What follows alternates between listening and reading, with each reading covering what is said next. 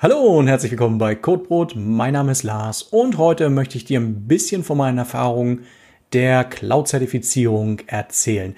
Ich hatte ja vor einigen Wochen schon ein Video gemacht, wo ich über Zertifizierung im Allgemeinen gesprochen habe und auch das ein bisschen aufgedröselt habe, was es für Zertifizierungstypen gibt, wann sie wo sinnvoll sein können. Und just in dieser Zeit habe ich eben selbst einen Zertifizierungslauf gemacht. Und da kann ich jetzt ein bisschen was darüber erzählen, was es für mich bedeutet hat, vom Aufwand her, ähm, von den Kosten her, wie der Prüfungsablauf war und wie sich Bestehen und Nicht-Bestehen quasi noch äußern, also finanziell äußern, aber auch eben vom weiteren Vorankommen äußern. In meinem Fall war es eben Google Cloud als Anbieter. Das war einfach bei meinem Arbeitgeber so gewünscht, dass viel im Einsatz ist. Das spielt aber im Endeffekt gar keine Rolle, für welchen Cloud-Anbieter du dich entscheidest. Der Ablauf ist ziemlich ähnlich bei all den großen dreien, also Azure, AWS oder Google. Da kannst du dich eigentlich ganz gut dran langhangeln. Ich fange mal an mit dem, wie man es nicht machen sollte, weil ich es natürlich auch gleich so gemacht habe, wie man es nicht machen sollte. Ich habe ähm, in Ermangelung von Selbstreflexion gedacht, ich habe ja mal vor fünf, sechs Jahren äh, AWS-Zertifikate gemacht und benutze AWS sehr viel privat, dass ich mit dem Wissen, was ich aus AWS habe, ja einfach mal bei Google weitermachen kann. Also ich habe mir gedacht, ich lese dann quer ein bisschen Doku und dann kann ich das schon alles übertragen. Gesagt, getan, an einem Freitag habe ich alles so ein bisschen quer gelesen und habe gedacht, ah ja, das klingt so wie das Produkt, das klingt so wie das Produkt, okay, von dem habe ich noch nie was gehört und dachte, okay, probieren wir uns noch mal lang zu hangeln. Eine Online-Prüfung äh, registriert, am Montag mich angemeldet und dann wirklich vor der Prüfung gesessen und diesen Oh shit Moment gehabt.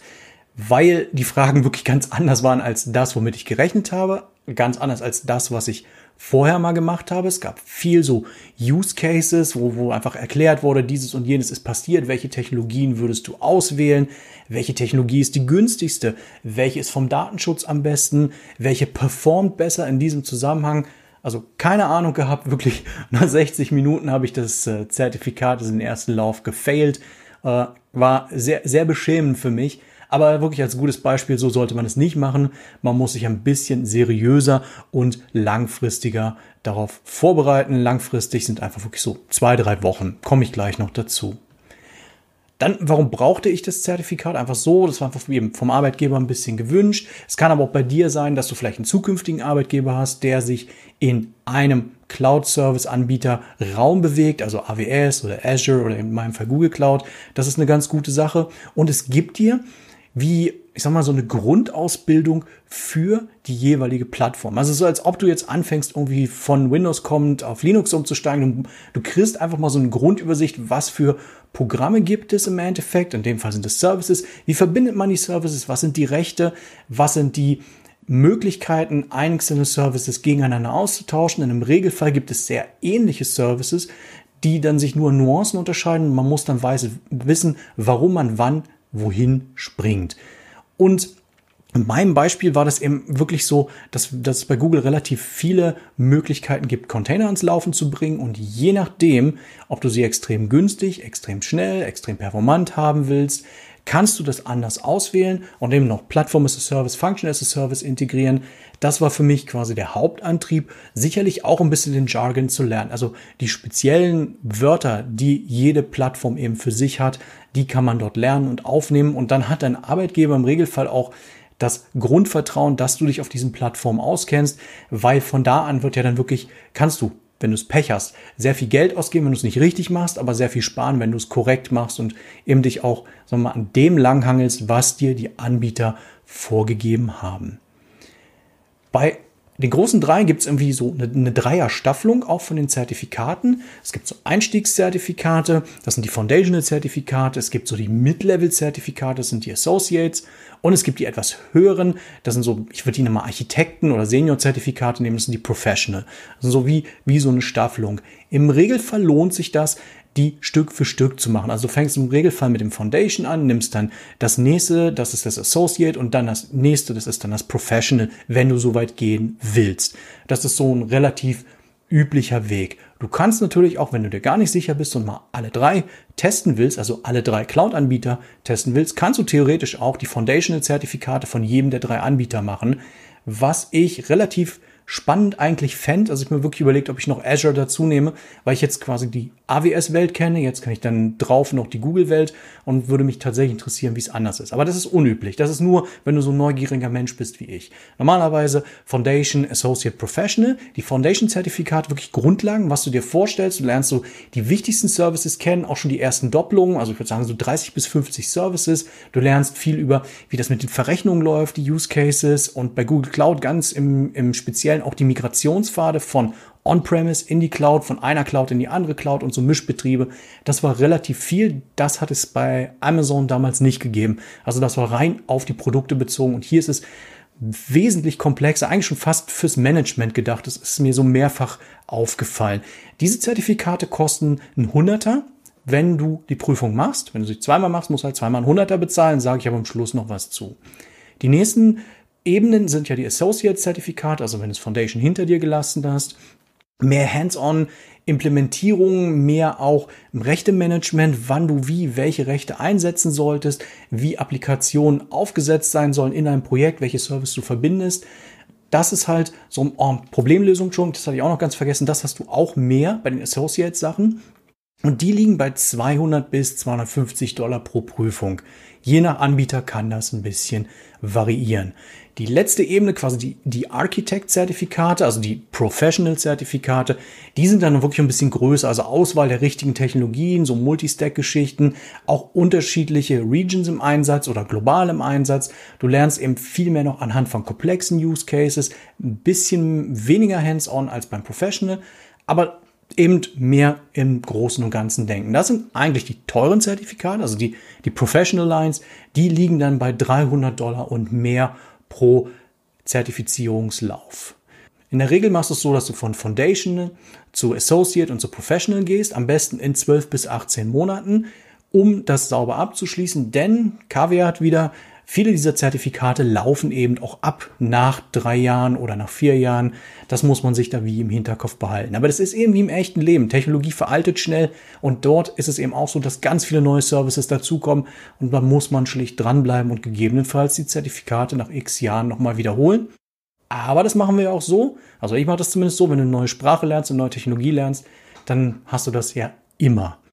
Als nächstes, Lernen. Wie, wie ist es mit dem Lernen? Ich habe gelernt ungefähr 20 bis 25 Stunden verteilt auf drei Wochen. Das heißt eigentlich jeden Tag gut 60 bis 90 Minuten plus minus. Das kann auch sein, dass ich mal zwei Stunden gemacht habe und dann nur eine halbe Stunde, aber so im Schnitt. Also drei Wochen würde ich sagen, kommt bei mir hin. Auch nicht ganz jeden Tag. Manchmal hat man sonntags gar keinen Bock, aber manchmal bin ich auch sonntags motiviert und gebe mir dann einfach wirklich hier ein oder zwei Stunden am Stück, je nachdem. Die Materialien von den jeweiligen Anbietern lohnen sich durchzuarbeiten. Also bei Google war das der Fall. Ich habe das alles durchgearbeitet und das hat mir auch bei einigen Fragen wirklich den Popo gerettet in den Prüfungen, weil sehr, sehr spezifisch darauf eingegangen wurde, gerade, gerade im Besonderen bei den Use Cases. Und dann habe ich mir überlegt, dass ich einen Kurs mache. Eben, als ich das erste Mal gefailt habe, habe ich gedacht, jetzt muss ich einen Kurs machen. Meine üblichen Anbieter hatten nichts von Google Cloud. Dann bin ich bei Free Code Camp gelandet und die haben tatsächlich sehr, sehr viele von den Zertifizierungskursen kostenfrei. Den Kurs, den ich mir rausgesucht habe, der war sehr gut. Die variieren wirklich zwischen sechs bis tats tatsächlich zwölf Stunden, also ist echt irre. Den Kurs, den ich mir rausgesucht habe, den gab es auf jeden Fall bei Free Code Camp und man konnte gleichzeitig nochmal auf der Plattform, die der der Anbieter des Kurses hatte. Das nennt sich Axam Pro. Das kann ich gern verlinken, weil die haben wirklich alle Zertifikate da drin. Das hat mich ziemlich weggelatzt. Ähm, konnte man auf diese Axam Pro Plattform geben und für 30 Dollar dann nochmal in die Hand nehmen, dass du mal richtig das Zeug lernst. Das habe ich nicht bereut. Das war sehr, sehr gut. Das Free Code Camp ist wirklich das sind nur die Videos. Also du kannst dich dann quasi sechs Stunden einmal wieder vor und zurückspulen, beschallen lassen. Was aber eben auf dieser Plattform cool war, auf dieser Axon Pro Plattform, dass ich sehr viele kleine verdauliche Häppchen hatte, die einfach in dem großen YouTube-Video aneinander geklatscht waren. Und zu jedem dieser verdaulichen Häppchen gab es nochmal Fragen. Und dann gab es sogar noch Online-Lernkarten. Also immer wenn du einen bestimmten Themenkomplex abgeschlossen hast, hast du dir neue Lernkarten freigeschaltet und konntest dort nachträglich immer nochmal schauen. Das Ganze wurde dann am Ende getoppt, dass wenn du alle Themen durch hattest, dann konntest du Probetests machen. Also es sind 30, drei Probetests, 50 Fragen und auch so, wie du es dann eben hast, 90 Minuten war das bei mir, kannst du dich dann da durchhangeln und eben schauen, ob du die Fragen verstehst. Und das ist eigentlich fast das Wichtigste. Als ich unvorbereitet da reingeballert bin, habe ich tatsächlich teilweise die Fragen nicht verstanden. Also ich wusste nicht, wollten sie von mir jetzt eine abstrakte Antwort über wie Cloud im Allgemeinen funktioniert oder nitty-gritty auf das Produkt, was in meinem Fall Google eben im Angebot hatte. Das war sehr gut, diese Vorbereitung, und das war für mich eigentlich so perfekt. Also ich habe eben erstmal die 30 Dollar da rein investiert. Zusätzlich habe ich mir noch zwei Bücher gekauft. Einfach wenn ich den gesamten Zertifikatsweg durchgehe, kann ich die Bücher für alle drei Zertifikate nachnutzen und die Bücher haben, ich meine, 90 Euro gekostet. In dem Fall war es aber so, dass mein Arbeitgeber neben der Zertifizierung auch das Material bezahlt hat und den Kurs. Das fand ich sehr löblich und hat sich auch noch teilweise beteiligt an der Zeit, die ich investiert habe fürs Lernen. Also ich würde sagen, gut 50 Prozent meiner Lernzeit konnte ich während der Arbeitszeit machen. Vor allen Dingen dann eben aus dem Homeoffice, wo ich dann wirklich am Ende mich dann am Ende des Tages einfach wirklich anderthalb Stunden rausgenommen habe und ganz gezielt gelernt habe. Also das war wirklich gut. Das würde ich dir auch anraten, mit dem Arbeitgeber, den du gerade hast, dann drüber zu sprechen, ob das auch so unterstützt wird.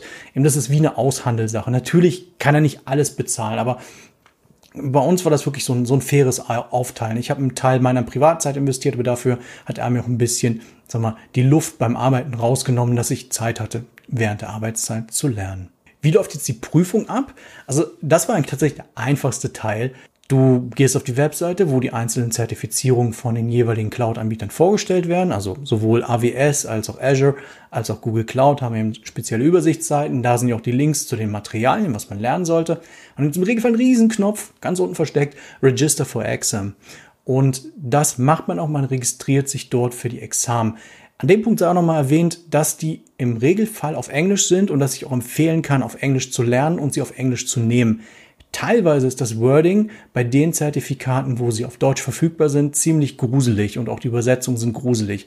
Mit Englisch bist du einfach in so einem, im Rahmen drin, wo du sowohl von der Dokumentation als auch später, wenn du mal Support Cases hast, einfacher vorankommst, wenn du das gemacht hast. Also Register for Exam und dann kannst du auswählen vor Ort oder online und im Regelfall bezahlst du das auch gleich. In meinem Fall waren das dann irgendwie 100 Dollar. Dann kannst du loslegen. Der Unterschied zwischen vor Ort und online ist relativ groß und der erste Instinkt ist ja zu sagen, ich mache das schnell online, dann muss ich nirgendwo hinfahren. Ich fange mal an, was Vorteile am Vorort sind, weil du dir tatsächlich sehr viel Nerverei ersparen kannst, wenn du das Zeug vor Ort machst. Also vor Ort meint, es gibt eben überall so große Testcenter. Die meisten werden so von Pearson View betrieben. Ja, meine ich Pearson View heißen die Jungs ähm, auch von anderen Anbietern, die es da draußen so gibt. Und die stellen dir quasi die Infrastruktur zur Verfügung, bei denen, mit denen du dann die Zertifizierung machen kannst. Der Vorteil ist wirklich, du musst dich um nichts weiter kümmern. Du musst zur vereinbarten Zeit am vereinbarten Ort sein und die machen alles andere für dich. Das heißt, du gehst dahin, du bringst im Regelfall so ein ausgedrucktes Zettelchen oder das E-Mail auf dem Handy mit, wo sie wissen, für diese Zertifizierung bist du da. Du musst ein oder zwei Ausweisdokumente mitbringen, damit sie sehen können, okay, du bist die Person, die du vorgibst zu sein. Und dann kommst du in so ein kleines Kabuff, also bei, bei dem, wo ich bisher immer war, ist das wirklich so ein Raum, da waren so abgetrennte, so wie Cubicles, wie man das aus, aus dem Fernsehen kennt, so abgetrennte Eckchen. Da ist ein PC mit einer abgewetzten Maus und einem abgewetzten Keyboard und dann ist für dich am Monitor aufgeschaltet deine jeweilige Prüfung. Du drückst auf Start und dann wird dir noch kurz erklärt, was alles gemacht werden darf und nicht gemacht werden darf und dann geht's los. Du hast vorher schon alles weggetan, was du quasi nutzen könntest an Hilfsmitteln, um, um sagen wir mal, zu schummeln. Also im Regelfall haben die da vorne so Sachen, wo du es einschließen kannst. Die haben auch Kaffee und die haben auch Wasser, damit du, damit du schön hydrieren kannst. Alles super. Aber eben da vor Ort sitzt du dann nur noch vor diesem Monitor und machst das, machst das alles fertig. Und wenn du fertig bist, drückst auf Absenden und kannst den Laden verlassen. Das ist super angenehm, muss ich ganz ehrlich sagen, im Vergleich zu dem, was ich damit online erlebt habe. Weil du musst wirklich, du kannst hinfahren, hast Kopfhörer auf, gehst da rein, machst deinen Test und chillst in Ruhe wieder raus. Du kannst dich dann wunderbar belohnen beim Rausgehen, kannst dir auch noch einen super guten Kaffee oder einen Cola oder was auch immer du gerne magst abgreifen, sagen, yeah, ich habe es bestanden oder auch nicht bestanden. Häufig gibt es eben sofort das Pass or Fail angezeigt. online, was viel einfacher klingt, ist deswegen so ein bisschen tricky, weil dir keiner sagt, wie viel Arbeit es eigentlich macht. Also theoretisch kannst du online, wenn du dich jetzt anmeldest, in 15 Minuten deine Zertifizierung machen. Das solltest du aber auf gar keinen Fall machen, weil es da Vorarbeit braucht. Und ich würde mich auch vorher genau informieren, was du alles machen musst vorher. Eine der wichtigsten Probleme oder einer der größten Probleme, die ich bei dem Google-Zertifikat hatte, war, dass sie mit äh, Criterion zusammenarbeiten für die Zertifizierung. Criterion benutzt seine eigene spezielle sagen wir mal, Prüfungsumgebung. Das ist dann so ein Programm, was du dir runterlädst, was original nur auf Windows läuft. Dementsprechend hatte ich mit meinem Linux hier komplett Pech. Wenn du auf Mac bist, hast du genauso Pech. Also du brauchst Windows. Dann brauchst du auch ein Windows, bei dem du den Antivirus und Firewall-Gezeugs abschalten kannst. Mein Firmennotebook fand das nicht so witzig, also privates Notebook. Das ist halt ein bisschen was, was du dir vorher überlegen musst. Ebenfalls online machst du, zumindest bei Google, so eine biometrische Erfassung vom Gesicht, damit sie wirklich wissen, dass du derjenige bist, der den Test macht. Denn der ganze Test wird mit Webcam und Mikrofon eingeschaltet aufgenommen. Das heißt, man kann die ganze Zeit dann einfach wahrscheinlich mit einer KI später drüber laufend checken, ob du immer vor dem PC saßt. Das ist aber noch nicht das eigentlich Üble. Das eigentlich Üble kommt, wenn, wenn du die Prüfung beginnst, soll es ungefähr 10, 15 Minuten vorher da sein, dann müssen die sicherstellen, dass dein Raum nicht präpariert ist. Ähm, das ist ein Ding, das funktioniert nicht, wenn du so eine Webcam da, ste da stehen hast, sondern du musst tatsächlich ein Notebook haben, das du durch den Raum drehen kannst. Die wollen alle vier Seiten von dem Raum mit dem Notebook sehen und sagen dir dann, ob es okay ist oder nicht okay ist. Übel ist es, wenn wie bei meinem Notebook die Kamera irgendwie nicht mehr so gut mit der Beleuchtung klarkam. Dann wurde eine Ecke viel zu dunkel, dann musste ich irgendwie durch einen halben Raum laufen und dann nochmal hinhalten und dann die andere Ecke nochmal beleuchten. Also das war, war tatsächlich eigenartig. Plus, da ich in diesem Raum hier gearbeitet habe, wo der große Monitor steht, wo mein PC unterm Tisch steht, hier habe ich Boxen auf dem Tisch, der wollte genau, dass ich die Boxen ausstöpsel, dass ich sämtliche Stromstecker ziehe von dem PC. Musste nochmal ein, musste auf den Knopf drücken, zeigen, der PC läuft wirklich nicht, Monitor war wirklich dunkel.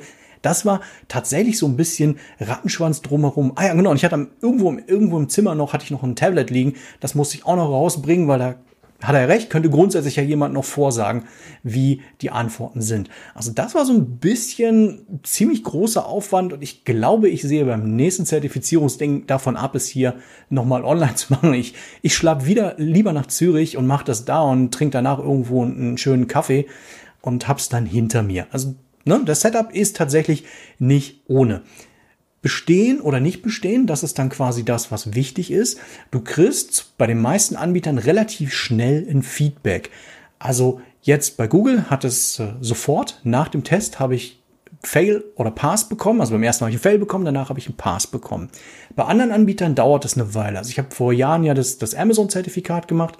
Da hat es, glaube ich, eine E-Mail separat gegeben. Und was hatte ich noch? Java-Zertifikat habe ich auch ein paar gemacht. Da ist es so, dass es wirklich eine Weile dauert, bis dann irgendwann mal irgendeiner, der eine E-Mail schickt, also das hat Tage gedauert, um zu wissen, habe ich es nun bestanden oder habe ich es nun nicht bestanden. Wenn du failst, was mir auch passiert ist, ist das erstmal grundsätzlich nicht schlimm. Du kannst nach 14 Tagen nochmal den Test neu machen, also nochmal die Zertifizierung neu machen. Das habe ich auch gemacht. Wichtig dabei ist, wenn du sie neu machst, ist sie natürlich nicht für Umme, sondern du bezahlst wieder den, die Gebühr für die Zertifizierung. Also in meinem Fall habe ich erst 100 bezahlt und dann habe ich nochmal 100 bezahlt. Eigene Dummheit. Ebenfalls kostet in der Regel Geld das Verschieben. Also wenn du jetzt deinen Termin verschiebst um ein paar Stunden, dann kostet das, eben bei Google kostet es 40 Dollar, das reine Verschieben des Termins auf ein möglichst freies Zeitfenster. Das musst du eben auch schauen.